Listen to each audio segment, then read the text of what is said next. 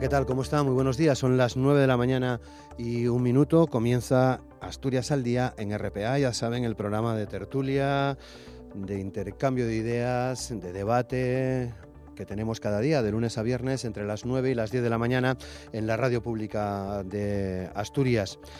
Las negociaciones entre los partidos políticos tienen hoy varios puntos de interés. Comenzamos en Europa. Los líderes europeos han aplazado a hoy martes la negociación del reparto de los altos cargos. Los jefes de Estado y de Gobierno de la Unión Europea continúan en esta jornada las negociaciones para el reparto de los altos cargos de las instituciones comunitarias ante las dificultades para lograr un equilibrio satisfactorio para las tres principales familias políticas eh, que están presentes en el Parlamento Europeo tras más de 24 horas de contactos bilaterales y negociaciones a 28 en Bruselas. El presidente del Consejo Europeo, Donald Tusk, ha tomado la decisión de suspender la cumbre extraordinaria que arrancó el domingo en la capital europea y retomarla en esta jornada, en este martes, a partir de las 11 de la mañana.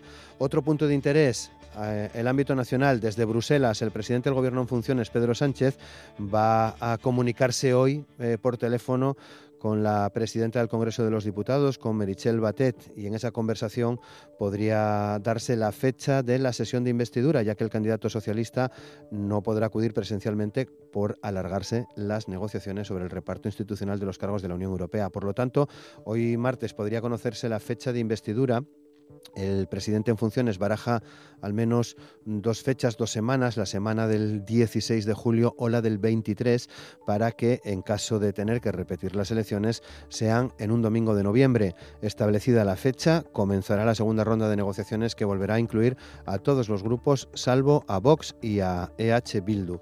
Y en Asturias, el candidato socialista a la presidencia del Principado, Adrián Barbón, abre hoy una nueva ronda de contactos con los diferentes partidos con representación en la Junta General para abordar la gobernabilidad de Asturias. El propósito con el que inicia esta ronda con todos los grupos, a excepción de Vox, es eh, construir una legislatura de diálogo y de búsqueda de acuerdos. Los horarios previstos eh, para hoy martes son a las 10 de la mañana, reunión con el Partido Popular, a las 11 y media con Podemos y a las 4 de la tarde con Ciudadanos. Y mañana miércoles a las 10 de la mañana, reunión con Izquierda Unida y a las 11 y media, reunión con Foro Asturias. El pasado viernes se desarrollaron los actos organizados en todo el país con motivo del orgullo, una jornada reivindicativa a favor del movimiento LGTB.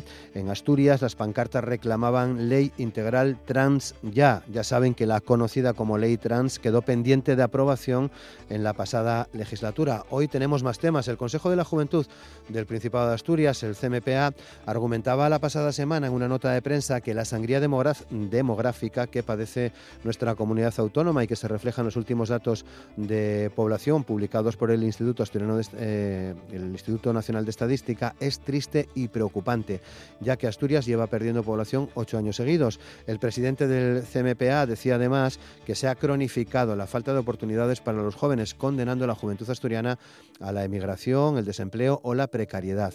Ah, se lamentaba en este sentido el presidente del, del Consejo de la Mocedad. Por ello, desde el organismo esperan que desde el nuevo gobierno asturiano y el conjunto de los actores políticos y sociales de la sociedad asturiana impulsen políticas coordinadas y transversales de juventud.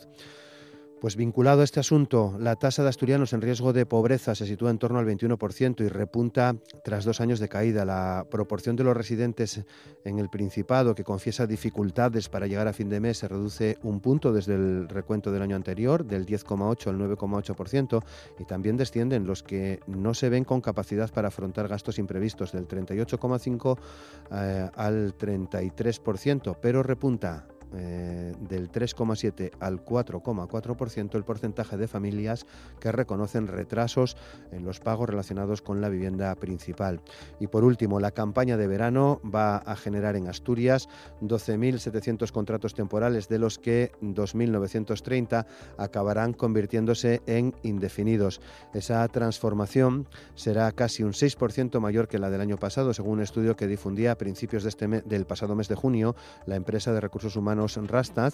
Hoy, por cierto, se conocerán los datos del, paro de este, este mes de junio. Son asuntos que hoy tratamos con Sheila Suárez, concejala de Izquierda Unida en Langreo, con Cándido Sánchez, vicesecretario de Nuevas Generaciones del Partido Popular en Asturias, Álvaro Granda, presidente del Consejo de la Mocedad del Principado de Asturias, y Víctor Rodríguez Caldevilla, que es el secretario eh, general de las Juventudes Socialistas de Asturias y además concejal del Partido Socialista en Parres.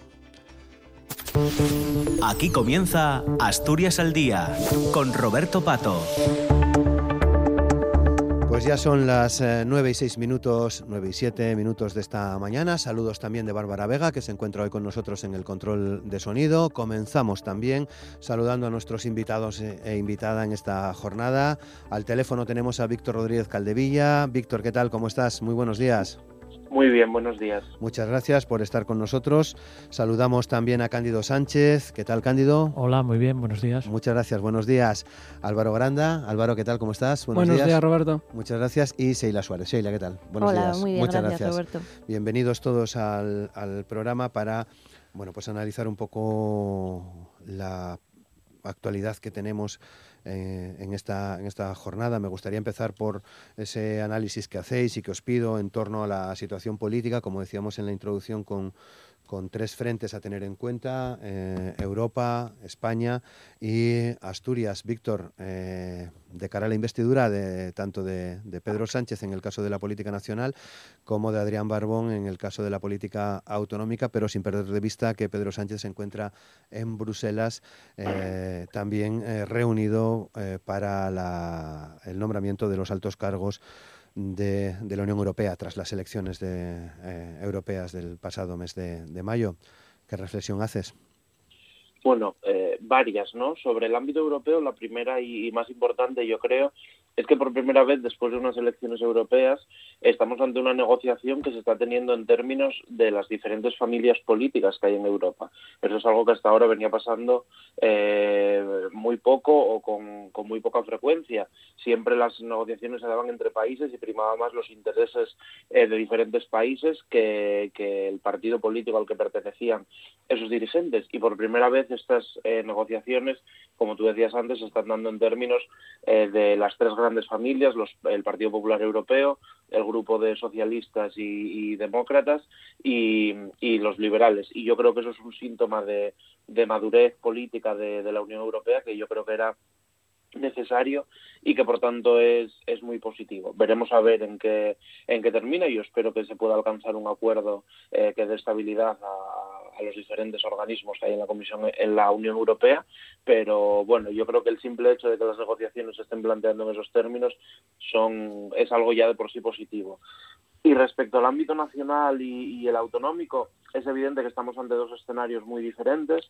En el ámbito autonómico hoy empiezan esas conversaciones con el resto de partidos, pero eh, es evidente que nuestro sistema de investidura, en el que no se permite votar en contra de, los candidatos propuestos, simplemente se permite el voto a favor o la abstención, eh, va a facilitar mucho el, poder desbloquear la, investidura. No pasa lo mismo con el ámbito nacional, donde bueno estamos viendo que diferentes eh, partidos políticos parece que quieren encaminarnos a un bloqueo político otra vez, como si no hubiese sido suficiente ya con el que vivimos en 2016 y la repetición de las elecciones, pues bueno, parece que ahora hay quien quiere volver a hacernos pasar por todo eso. Y yo lo que creo que, que tenemos que hacer es hablar de la responsabilidad que tienen o no tienen los diferentes líderes de los partidos, que parece que ante un resultado clarísimo de, en las elecciones, que fue una victoria rotunda del Partido Socialista, parece que están empeñados en mandarnos a unas eh, segundas elecciones, cosa que creo que no sería especialmente positiva para nadie. Pues seguimos buscando opiniones. Cándido, ¿cómo lo ves tú? Eh, Bueno, y un poco por responder a lo planteado por Víctor, em, creo que lo que tiene que quedar claro es que el Partido Popular antepondrá en todo caso los intereses generales a sus intereses partidistas. en, este, en este sentido me parece muy apropiado lo que ha planteado nuestra presidenta regional, Mercedes Fernández, de una abstención para evitar que Pedro Sánchez caiga en manos de eh, bueno, pues los populistas varios que, que que necesitaría su apoyo.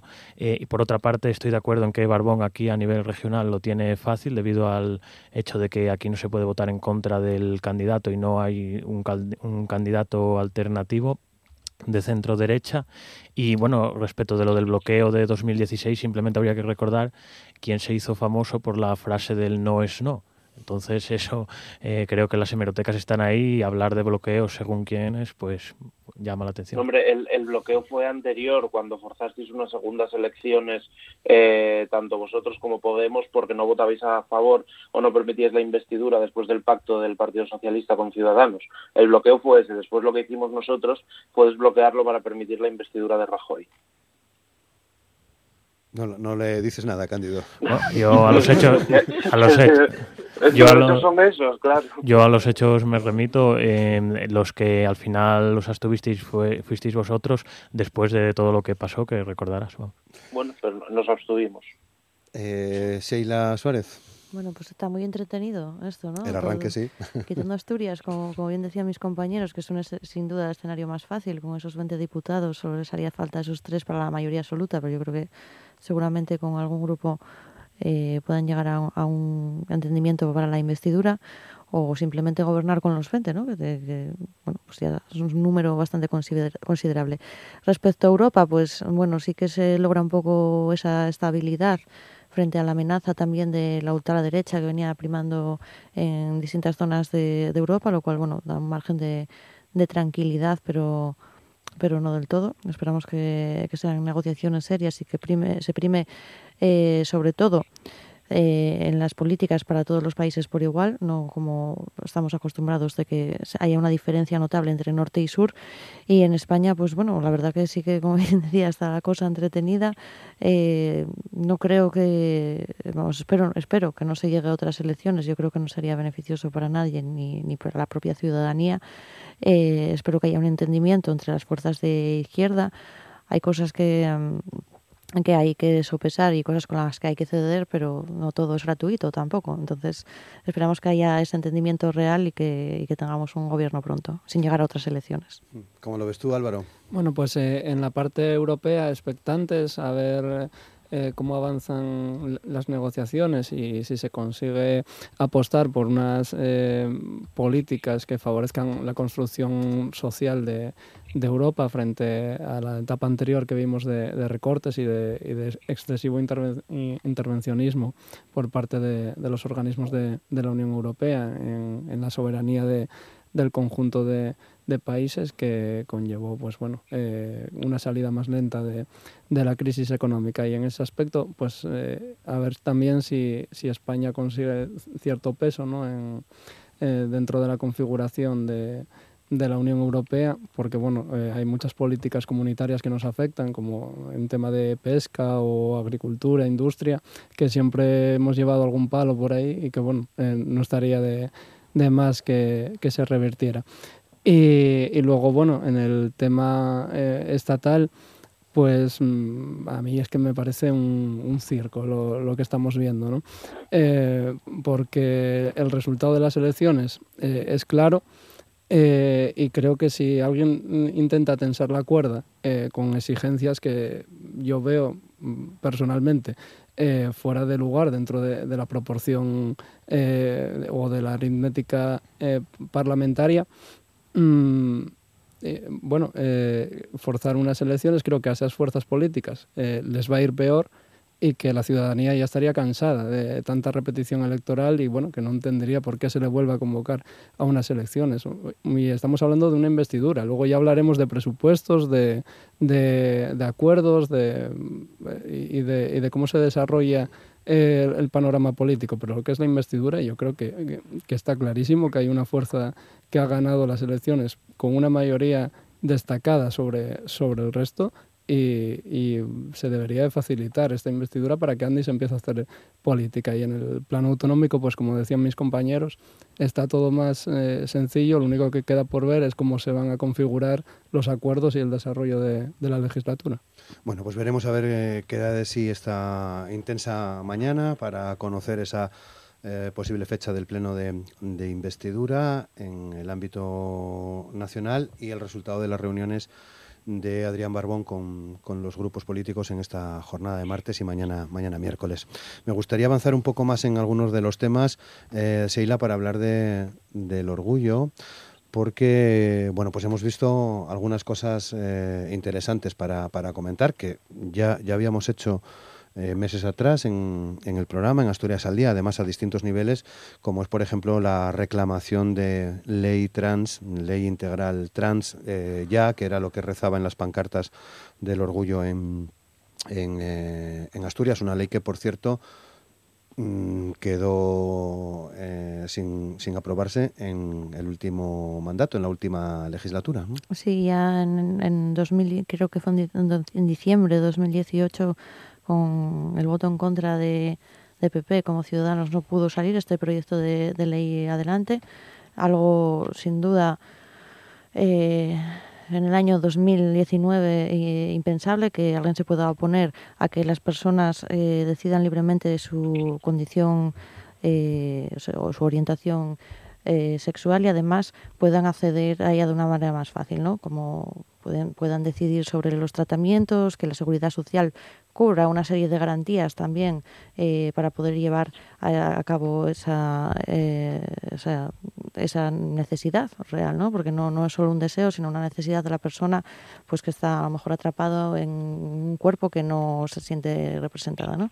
Entonces esperamos que en la próxima legislatura haya un mayor entendimiento y que por fin salga a la luz eh, esta ley y vamos desde, desde Izquierda Unida por supuesto que estaremos apoyando a los distintos em, colectivos y a las distintas asociaciones en esta iniciativa que como decía repito es, es un derecho es algo que, que, se les debe desde hace mucho tiempo y que, que, la Junta se lo tome en serio y vamos que salga adelante ya.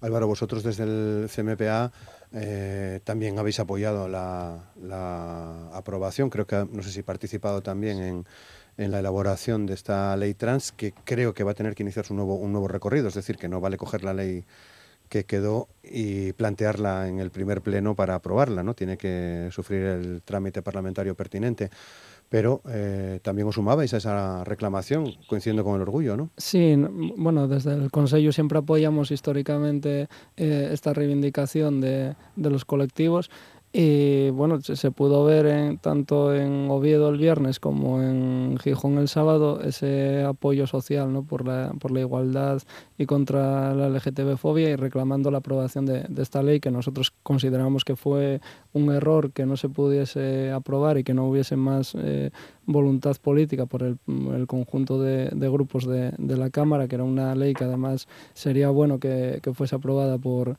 por consenso y que supone un avance en derechos para, para la sociedad asturiana. Cándido, ¿qué opináis vosotros? Yo simplemente tengo que decir que como liberal que soy, pues me parece genial todo lo que sea en avanzar en derechos individuales de las personas.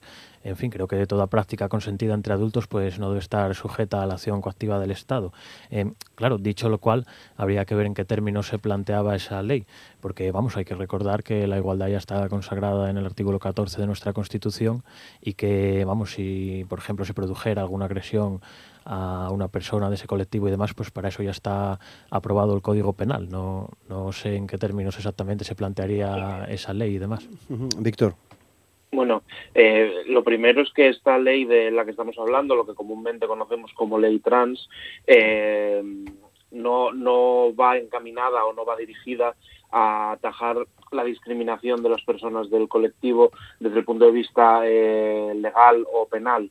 Eh, lo que hace esta ley es articular una serie de mecanismos y garantizar una serie de, eh, políticas que garanticen, valga la redundancia, que una persona en Asturias transexual pues tiene acceso a tratamientos hormonales, tiene acceso a tratamientos de resignación de género, tiene acceso a un documento provisional que, que, un documento de identidad provisional que esté acorde con su, con su género, bueno, no, no va en la línea de, de lo que decía Cándido. Es verdad que el gobierno hizo el trabajo que le, correspondía a lo largo de la, de la anterior legislatura, que fue hacer un grupo de trabajo con las diferentes fuerzas políticas que quisieron participar. El PP y Foro Asturias no quisieron participar, sí que lo hicieron el Partido Socialista, Izquierda Unida, Ciudadanos y Podemos, y, llevar ese proyecto de ley a la Cámara. Y es verdad también que lo hizo, pero que lo hizo tarde. Y como lo hizo tarde y no se pudo llevar ese proyecto hasta el mes de noviembre, eh, no dio tiempo a hacer toda la tramitación por la, parlamentaria porque el Partido Popular y Foro Asturias eh, bloquearon los trámites de urgencia para que esta ley se pudiese aprobar eh, antes de que se disolviese la Cámara a principios del mes de, de abril de este, de este año. Por lo tanto, eh, el proyecto de ley está hecho, es verdad que tendrá que cumplir una serie de trámites otra vez, pero lo que es el contenido ya está, y sigue habiendo una mayoría parlamentaria en la Junta que permita la aprobación de esta ley, que los grupos que la apoyaban, como digo, eran el Partido Socialista, eh, Podemos, Izquierda Unida y Ciudadanos. Eh, es verdad que ahora tenemos a los nuevos reaccionarios de Vox, que supongo que estarán en contra, como de todo lo que tiene que ver con garantizar derechos a la población, pero bueno, sigue habiendo una mayoría a favor de esta ley en la Junta.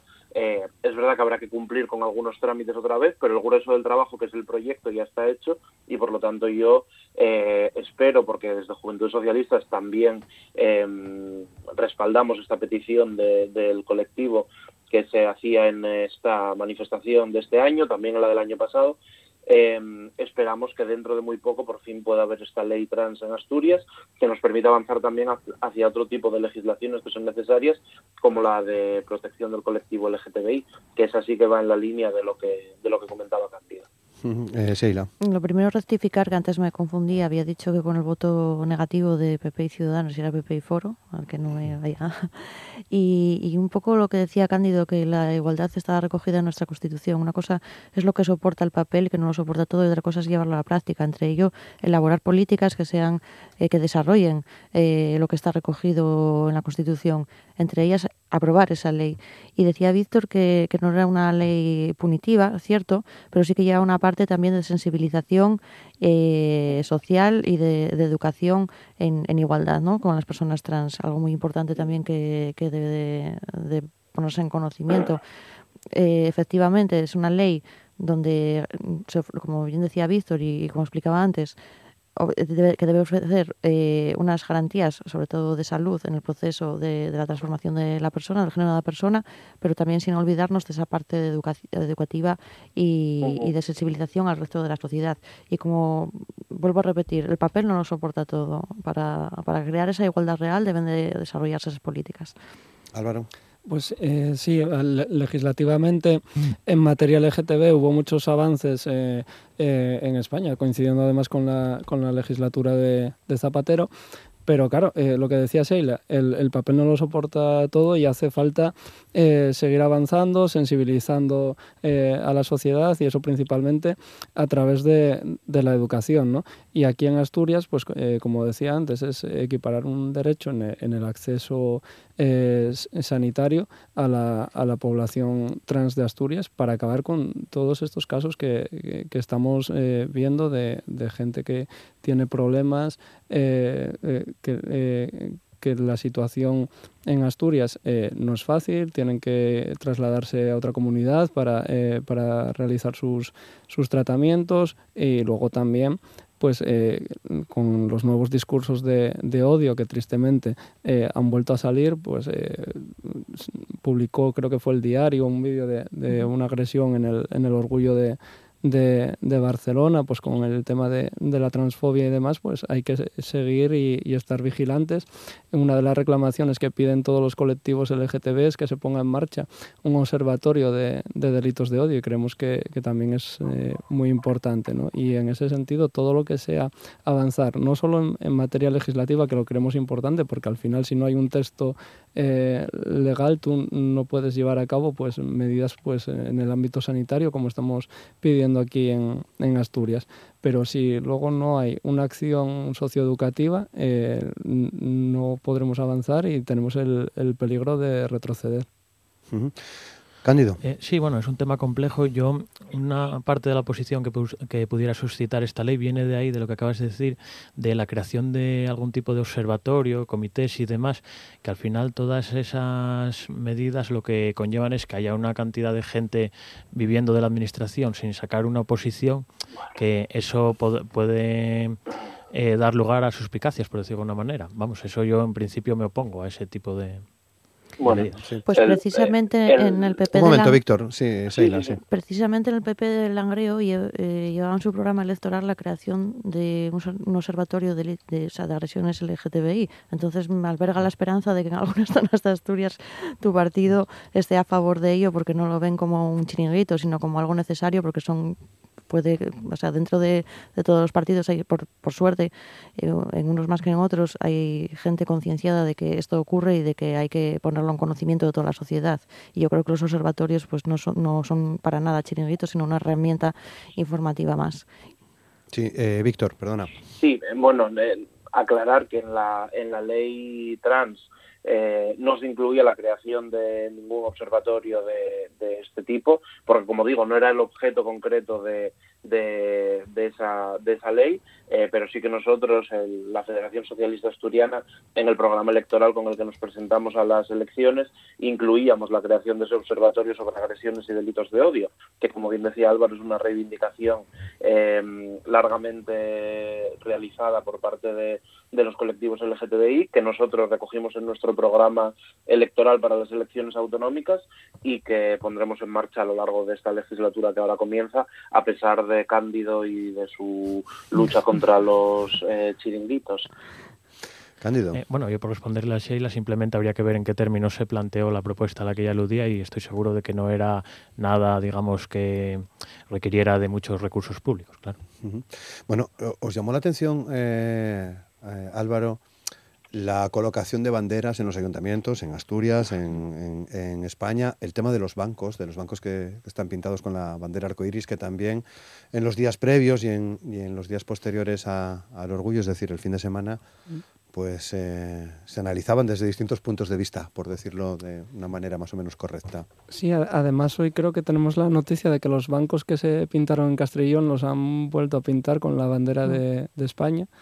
Eh, entonces, bueno, creo que, es triste ¿no? entrar en, eh, en, estas polémicas con algo que debería de ser un, hecho eh, normalizado. ¿no? pero bueno, la simbología, decía Josune, la coordinadora de SEGA, que los símbolos, bueno, son, son solo gestos, pero que al final son, son muy importantes, ¿no? Y por ejemplo que eh, en Gijón o en otros ayuntamientos, en esta Seila, en, Langreo, tal, pues estén en, en, la casa consistorial, pues eh, refleja esa normalidad ¿no? y esa reivindicación y, conmemoración que se quiere hacer en, en defensa de, de, los derechos de, del colectivo. Pero, por ejemplo, en Oviedo a mí me pareció un sinsentido no colocar una bandera eh, y, sacarla literalmente bueno a la acera de enfrente pues bueno creo que también refleja eh, cierta simbología ¿no? de, lo que se quiere hacer en materia de, derechos en, eh, por parte de, de, cada gobierno y luego pues el tema de, los bancos creo que se ha hecho una polémica, pues, pues bueno, innecesaria, ¿no? Porque eh, no sé a quién le puede ofender pasear por la, eh, la escandalera, yo que paso menudo por, esa zona y, veo los bancos, pues no, no me genera ningún tipo de, de agresión, es más, incluso hasta me parece bonito porque ha ganado en, colorido la, la, zona, ¿no? Y, y, y creo que lo que lo que representa pues eh, son valores de, de, convivencia, de respeto, de igualdad, ¿no? Mm. Bueno, pues en Langreo la verdad que, que esa iniciativa también. Eh, la verdad que tuvieron muy muy buena acogida por parte de la población. No, no, hemos, no se ha recibido críticas, todo, o sea, con, mucho respeto. Incluso los bancos, desde que están pintados con la bandera arcoíris, tienen mucha más afluencia y son el punto selfie casi de Langreo también, que, que bueno, pues eso es, es bonito. Y hasta, bueno, esto por anécdota y por hacer un chascarrillo, hasta Seni, el grafitero que grafitea todo con su nombre en Langreo, hasta lo respetó él, ¿no? De, lleva toda la semana sin, sin aparecer por allí y, creemos que, que, es también un símbolo de respeto generalizado. No entiendo, no entiendo, por ejemplo, en el Ayuntamiento de Oviedo ese cambio de lugar de la bandera y además alegaban en prensa eh, que estaba el balcón reservado solo para actos institucionales cuando eh, la, o sea, la reivindicación de los derechos de las personas muchas veces también deben de ir acompañadas de un acto institucional como históricamente se, se ha hecho. Es como mm, era, había un titular en un periódico que era mm, nos cambiamos a la acera de enfrente haciendo un poco la el chascarrillo no pero es como la pantalla de la vergüenza de no el ayuntamiento es algo como intocable, pero bueno, lo vamos a poner en, por no crear tanta discordia, vamos a, colocarlo en el balcón de enfrente, ¿no? en otro edificio municipal. Y, sin, y condenar, condenar rotundamente los actos de, de Castrillón de que eh, los espacios públicos son de todos y, como bien decía eh, Yosune, que lo comentaba antes eh, Álvaro, pues los símbolos no dejan de ser símbolos, pero tienen mucho significado y esa aceptación eh, por parte de la sociedad pasa por esos símbolos. Entonces, espero que, que se arreglen pronto, que vuelvan a su colorido eh, arcoíris y que sean respetados. Mm. Cándido. Sí, yo en esto tengo que disentir de mis compañeros, ya que creo, en fin, en el principio de neutralidad de las administraciones públicas y creo que, eh, digamos, que no deberían formar parte del mobiliario urbano em, símbolos que pudieran inducir a determinadas ideologías o, aunque representen, digamos, el respeto y la pluralidad que todos compartimos, em, digamos que puedan ser interpretados políticamente. Vamos, pero en principio tampoco es que sea algo muy grave y como para oponerse. Eh, Víctor. Sí, eh, varias cosas. Eh, el Ayuntamiento de Langreo fue, no sé si decir el primero de Asturias, pero desde luego eh, de los primeros, porque hace 10 años que coloca la bandera LGTBI en la casa eh, consistorial. Tengo que decir, a petición la primera vez de, mis compañeros de Juventudes Socialistas de Langreo en aquel entonces. Por lo tanto, yo creo que Langreo ahí eh, jugó un papel pionero en el, en el reconocimiento o en la suma de los ayuntamientos a esta, a esta a esta reivindicación eh, de esa manera simbólica que es colocar la bandera, pero que como bien decía eh, Yosune, los símbolos también son importantes. En el Ayuntamiento de Parras nos sumamos este año por primera vez a esa, a esa colocación de la bandera, es verdad que con un poco de retraso respecto a lo que hacían otros, pero viendo que hay ayuntamientos que en teoría son mucho más grandes que nos deberían dar ejemplo, como Oviedo, que lo que hace es eh, no sé si esconderla, pero sí desde luego desplazarla, pues bueno, parece, parece que no vamos tan tarde porque parece que todavía queda mucho por hacer. Y sobre el tema este de los bancos, que salió ayer eh, la inefable Cristina Coto, ahora en Vox, mañana no sabemos, em, a decir pues que había que retomar o que había que devolver a los bancos a su, a su estado natural color madera, ¿no? Eh, bueno, porque tenían que representar a todos los obetenses, que va un poco también en la línea de lo que decía Cándido ahora. Eh, al final la bandera arcoíris, la bandera del orgullo LGTBI, eh, lo que defiende son los valores de la libertad, de la igualdad y de la inclusión y del respeto. Eh, si estos no son los valores de todos los obetenses, pues los obetenses que no sean así, que se lo hagan mirar. No creo que el problema sea de quienes defendemos la libertad, el respeto y la inclusión, sino que el problema lo tienen quienes no lo hacen. Por lo tanto, yo creo que la colocación de estas banderas o el pintar bancos con los colores de la bandera eh, son actuaciones que, que, van perfectamente en la línea de la neutralidad administrativa porque no, no, es una cuestión ideológica sino que es una cuestión al menos desde nuestro punto de vista de sentido común. Por lo tanto eh, yo le diría al señor Cantelli que no se pliegue a las exigencias de los, de los extremistas de Vox y que deje los bancos como están que son un buen símbolo eh, y aparte, como dice Álvaro, pues quedan francamente bien. Mm. Bueno, son las 9 y 34 minutos. Entramos ya en la segunda parte del programa con tres temas que tienen mucho que ver con vosotros, con las políticas eh, de juventud. Recuerdo que vamos a hablar de, demografía, de la encuesta de calidad de vida del Instituto Nacional de, Estadística o de empleo juvenil. Por cierto, ya se conoce que el paro ha, ha bajado durante el mes de junio en 63.850 personas. Eh, se sitúa la, cifra de parados y paradas en el eh, ámbito nacional en 3.015.686. Es la cifra más baja desde noviembre de, 2008 y parece que todo está relacionado. Empezamos por el asunto, si os parece, de la demografía, porque la semana pasada leía, Álvaro, unas declaraciones tuyas, una nota de prensa del CMPA, del Consejo de la Mocedad del Principado de Asturias, donde hablabas precisamente de sangría demográfica, de preocupación y eh, reclamabas, eh, digamos, mm, eh, acciones políticas coordinadas y transversales de, juventud, ¿no? Sí, bueno, eh, salían los datos del INE que reflejaban que era el, octavo año consecutivo que, Asturias perdía población. Y estamos viendo cómo eh, hay, un fracaso en todas las eh, políticas de juventud que se han intentado hacer desde diferentes administraciones, porque aquí ya podemos hablar en, ámbito estatal, autonómico y, local. ¿no? Y, luego, por ejemplo,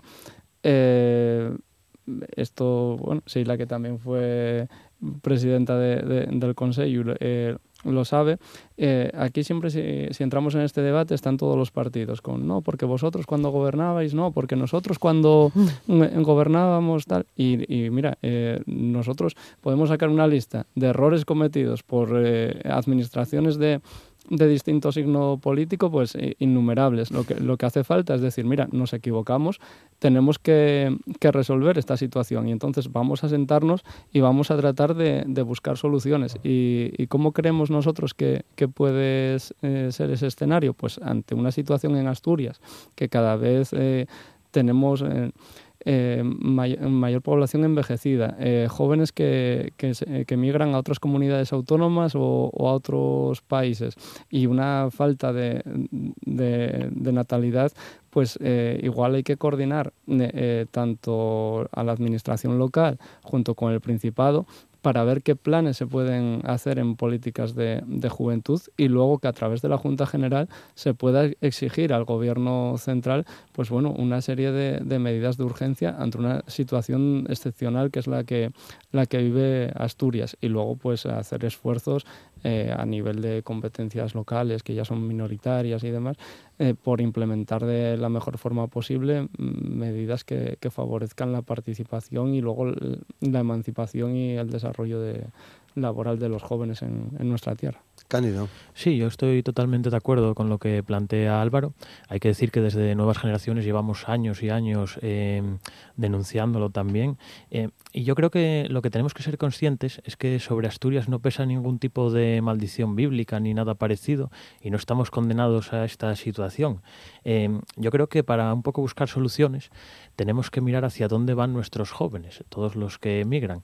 Y claro, cabe preguntarse si van hacia sitios como Madrid, hacia sitios como Irlanda, Inglaterra, Estados Unidos o, hacia sitios, no sé, como Venezuela. Quiero decir, quizá la solución esté en copiar un poco de los, de los sitios hacia los que van nuestros jóvenes.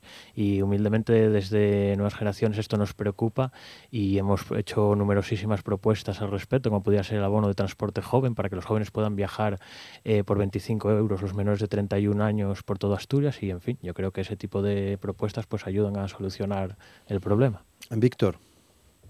Bueno, eh, ya lo hablamos muchas veces aquí. Aquí yo creo que hay una cuestión eh, fundamental que tiene que ver con el reto demográfico, pero que va también eh, más allá, que es el empleo. Yo creo que sin empleo de calidad y sin empleo digno para la gente joven en Asturias, eh, difícilmente la gente se va a poder quedar aquí, porque al final del empleo eh, depende un poco todo, depende que te puedas emancipar, depende que puedas formar una familia, si es que si es que la quieres formar, y depende eh, que puedas tener un, nivel de vida acorde a lo que se espera del año 2019, ¿no?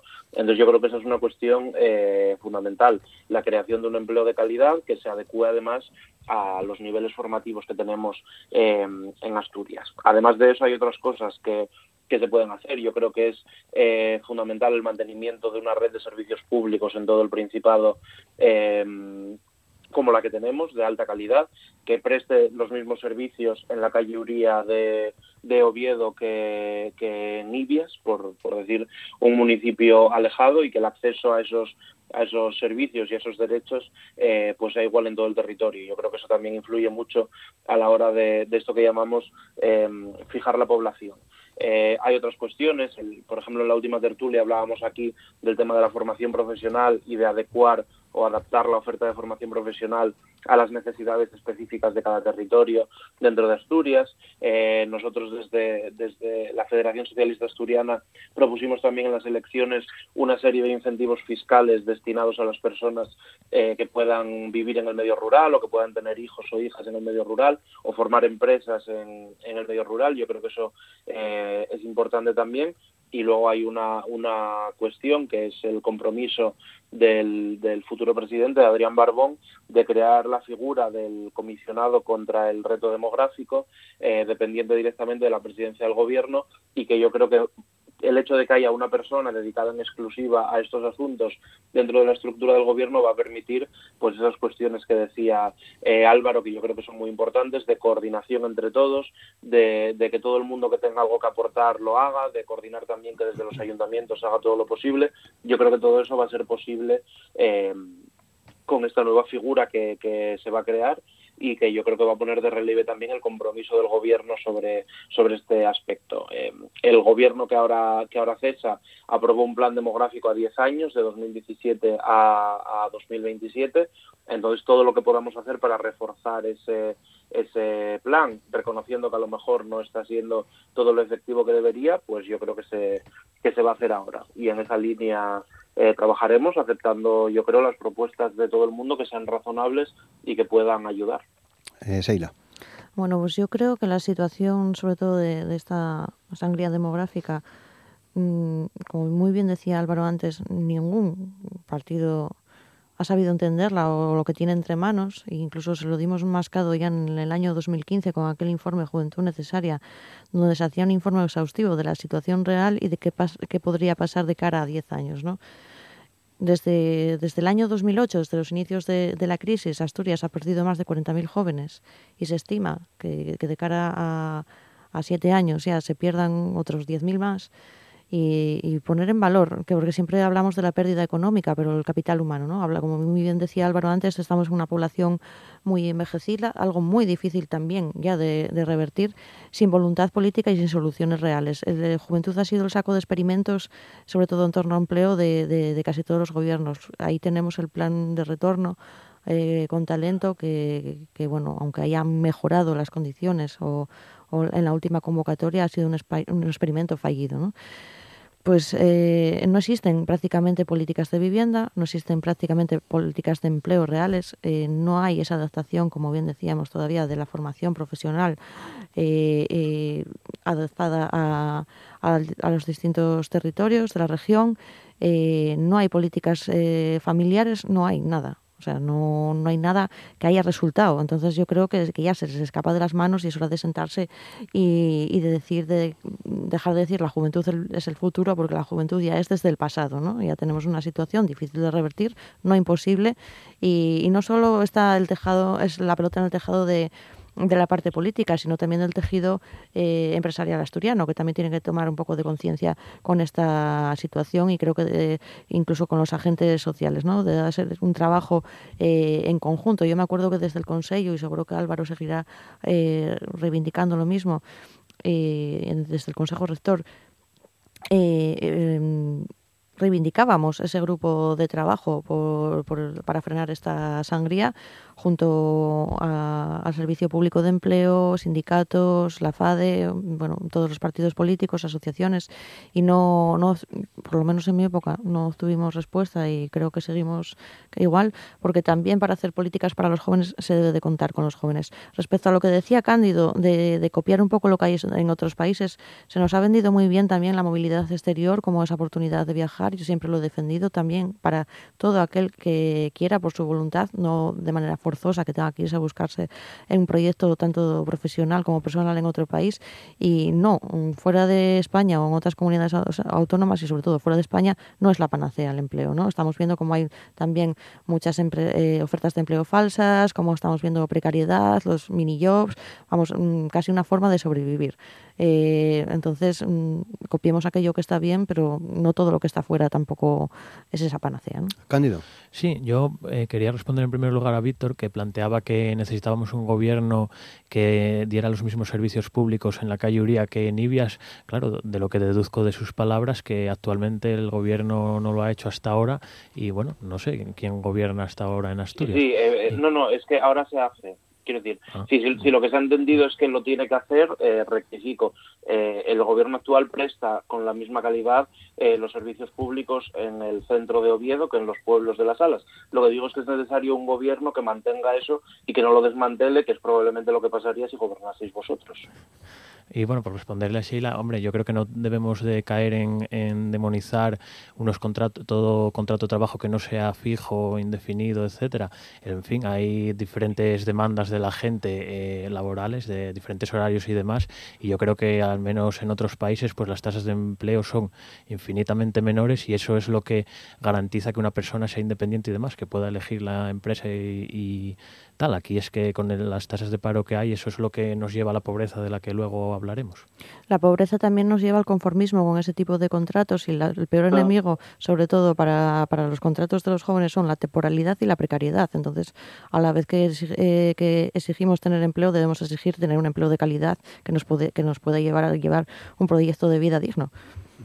Bueno, pues avanzamos precisamente eh, con, datos del paro. en junio bajó en Asturias un 3,81%, lo que arroja un total de 2.671 eh, personas menos, según los datos que publica, eh, que acaba de publicar el Ministerio de Trabajo, Migraciones y Seguridad Social. Con estas cifras, el total de parados en Asturias queda en 67.526 a nivel nacional en 3.015.686 eh, tras una caída de 63.805 parados en el último mes, Eila.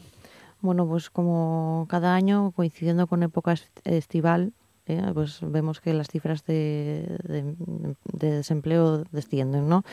Eh, y por desgracia, al final de la temporada estival vuelven a, crecer las listas del paro porque suelen ser eso, contratos con una temporalidad eh, definida para unos meses de verano, con unas condiciones bueno, pues bastante precarias y no soluciona gran cosa, ¿no? sobre todo a, parados de larga duración o a gente comprendida entre ciertos baremos de edad que no, no le supone una solución al desempleo.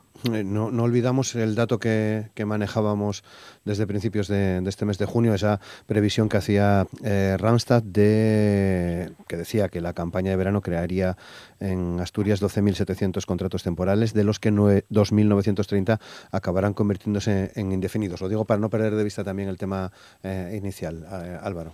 Sí, bueno, en todo lo que sea descenso del número de parados, eh, yo creo que es eh, positivo, pero sí es verdad que, claro, estamos en campaña estival, como la campaña de Navidad o, la de Semana Santa, que pueden ser empleos temporales y, muchas veces eh, muy precarios que no te dan suficientes ingresos como para eh, lo que hablábamos antes, de emanciparte o desarrollar tu plan de, vida con, eh, con dignidad. ¿no? Y luego, eh, respecto a la población activa que tiene Asturias, que sigamos teniendo una cifra de desempleo de superior a 67.000 parados, yo creo que, es un drama. Y, ahí es donde tenemos que hacer incidencia en cómo garantizar la inserción de, de este colectivo en, eh, en el mercado laboral y, lo que hablamos muchas veces de reorientar el, el, propio pues, modelo productivo o modelo económico de, de Asturias, ¿no? Porque luego ahí viene el otro dato que hablábamos de, de pobreza y demás, porque hay, hay mucha población en, en Asturias eh, con un desempleo ya eh, crónico de, de larga, de larga duración. Y es un reto al que, al que tenemos que hacer eh, respuesta porque la mal llamada recuperación económica, que fue una generalización de, la precariedad, eh, ha llegado eh, a dos velocidades y hay un sector de, la calle al, que no llega. Añadimos, por tanto, ese dato, 143.000 eh, asturianos y asturianas al borde del umbral de, de, la, de, la, pobreza, con esos datos que figuran en la encuesta de calidad de vida del Instituto Nacional de Estadística, que se publicaba también el, el pasado mes, hace un par de semanas. Sí, esto está, está, relacionado con lo anterior. Eh, bueno, un poco por centrarnos en las soluciones, más que mirar una, vez, una y otra vez los problemas. Yo creo que hay que hacer de Asturias una economía dinámica, una economía productiva que atraiga inversión y por tanto se genere empleo. Y claro, ¿esto cómo se hace? Pues en un artículo de hace algún tiempo, un catedrático de Economía de la Universidad de Pensilvania, Jesús Fernández Villaverde, planteaba cuatro reformas necesarias y yo simplemente voy a enumerarlas. La primera, romper determinadas redes clienterales que drenan eh, recursos económicos de nuestra eh, región y hacen, en fin, que sea menos productiva. En las cuencas mineras sabemos bastante de esto. La segunda sería la eliminación de las numerosas trabas burocráticas innecesarias que, digamos, encorsetan a nuestro sector privado. Eh, la tercera, indispensable, es mejorar la formación profesional y adecuarla a las necesidades de las empresas. Y la cuarta y última sería pues abandonar esta especie de obsesión que tenemos por el gasto público y las infraestructuras como solución a todo. Asturias yo creo que ha caído en eso y si eh, realizamos esas cuatro reformas yo creo que podemos convertir eh, nuestra región en una eh, bueno pues una comunidad autónoma próspera como digo, no hay ninguna maldición bíblica sobre ella y somos una región, bueno, pues podemos llegar a ser una economía muy dinámica. Víctor te faltó la quinta, Cándido, la bajada de impuestos, que no, yo creo que se te, olvidó, quitar el impuesto de sucesiones, todas estas cosas, para beneficiar siempre a, a, la misma, a la misma gente, ¿no? Pero bueno, entiendo que va implícito en lo de Sí, es que siempre, siempre, siempre, nos centramos en bajar los impuestos, pero tenemos que, que, plantear también a la sociedad asturiana lo necesario para poder bajar los impuestos, no bajar los problemas. Esto sería, digamos, previo, sí, sí, pero desde luego la bajada de impuestos estaría en un lugar privilegiado cómo no. Eh, bueno, varias cosas, ¿no? Em, por empezar por el tema de los datos del riesgo de pobreza, este informe eh, AROPE que conocíamos estos días em, y que indica pues que en torno al 14% de los asturianos y las asturianas, unos 143.000, eh, están al borde del umbral de la pobreza o tienen unos ingresos que les sitúan que les sitúan ahí. Es evidente que esto nos dice esta, esta cifra que hay trabajadores eh, que están cerca del umbral de la pobreza, porque eh, es, evidente que con los datos del paro que tenemos y esta cifra de 143.000, hay personas que están trabajando y que pese a eso están en el umbral de la pobreza, lo cual nos dice eh, que esto de que, bueno, que no hay que demonizar eh, algunos tipos de contrato y que no todo va a ser contratación indefinida, pues bueno, a lo mejor no toda la contratación tiene que ser indefinida, pero que hace falta una revisión de los contratos precarios y de los salarios precarios y todo eso, yo creo que es evidente y está y estas cifras yo creo que van eh, en esa línea. Eh, es evidente que cada persona que esté en situación o al borde o en el umbral de la pobreza en Asturias es un drama, pero yo creo que también tenemos que compararnos un poco eh, con la situación que hay en otras en otras comunidades, ¿no? antes Cándido decía que a, dónde van los, los asturianos y ponía ejemplo Madrid. Bueno, pues Madrid tiene una tasa de pobreza superior a la a la asturiana. De hecho, solamente hay tres comunidades en España que estén por debajo de nosotros en este, en este indicador, que son Euskadi, Navarra y Cataluña. Son las únicas que tienen eh, una tasa de población en el umbral de la pobreza inferior a la nuestra. Por lo tanto, eh, es evidente que es un drama el dato, pero que en comparación con el resto de comunidades autónomas eh, estamos en una situación pues mucho mejor que, que el resto. Y respecto al tema este del empleo y, demás, em, es evidente que en junio siempre baja el paro, lo decían antes mis, mis compañeros, porque las campañas estivales relacionadas con el turismo y demás, pues tienen el efecto que, que tienen. Eh, pero bueno, yo creo que a lo que tenemos que aspirar es a la desestacionalización de todo el, de la mayor parte de este trabajo. Eh, hace ayer creo conocíamos los datos de que el mes de mayo, que bueno es casi verano pero todavía no lo es, eh, tuvo el mayor número de visitantes en Asturias de, la serie histórica. Entonces yo creo que tenemos que avanzar en todas estas políticas que nos permitan eh, desestacionalizar en la mayor medida de lo posible estos empleos relacionados con el turismo y también, eh, como decía antes, garantizar que esos empleos sean empleos de, de calidad. No vamos a poder desestacionalizar todo el turismo. No, no podemos pretender, por ejemplo, por hablar de algo que está aquí cerca cerca mío que bajen el sella al mismo número de personas el 10 de agosto que el 1 de diciembre, por una cuestión eh, meramente física. Pero bueno, hay cuestiones que sí que que se pueden hacer y que yo creo que tenemos que avanzar un poco en esa línea. Mm. Lo del tiempo lo dices eh, como broma, Víctor. ¿El qué? Lo de que mayo es casi verano Ah, y julio bueno, sí, casi no. primavera o Sí, casi sí, otoño, depende cómo se mire, ¿no? Eso, vale. Venga, pues eh, eh, otra ronda, eh, Sheila. Bueno, yo creo que no nos debemos de conformar con ser una de las regiones con menor tasa de, de pobreza. 143.000 personas es un dato alarmante, sobre todo por, por, por los datos que estábamos comentando antes y además afecta sobre todo a, a parar- a parados crónicos ¿no? y a, familia, a, vivi- o sea, a familias enteras en, en paro.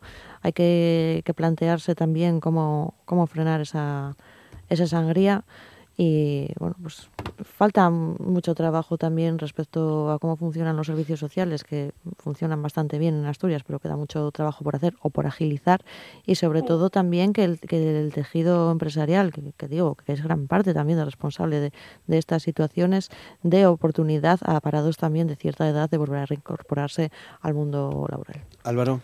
Pues eh, como decía Víctor, lógicamente en Asturias no estamos tan mal en la tasa de pobreza como en el resto de España porque se aplicaron unas políticas eh, proteccionistas y, garantistas como puede ser el, el salario social, que, que aún así po- podemos hablar de los retrasos que acumula en su, en su tramitación y que no son un salvavidas ni, ni un chiringuito de, de nada, simplemente da, da para subsistir, pero permite que ese, esa tasa de pobreza, eh, bueno, a veces ni para subsistir, pero bueno, eh, eh, que esa tasa, tasa de pobreza no sea eh, tan alta como en otras comunidades autónomas, pero aún así creo que es una...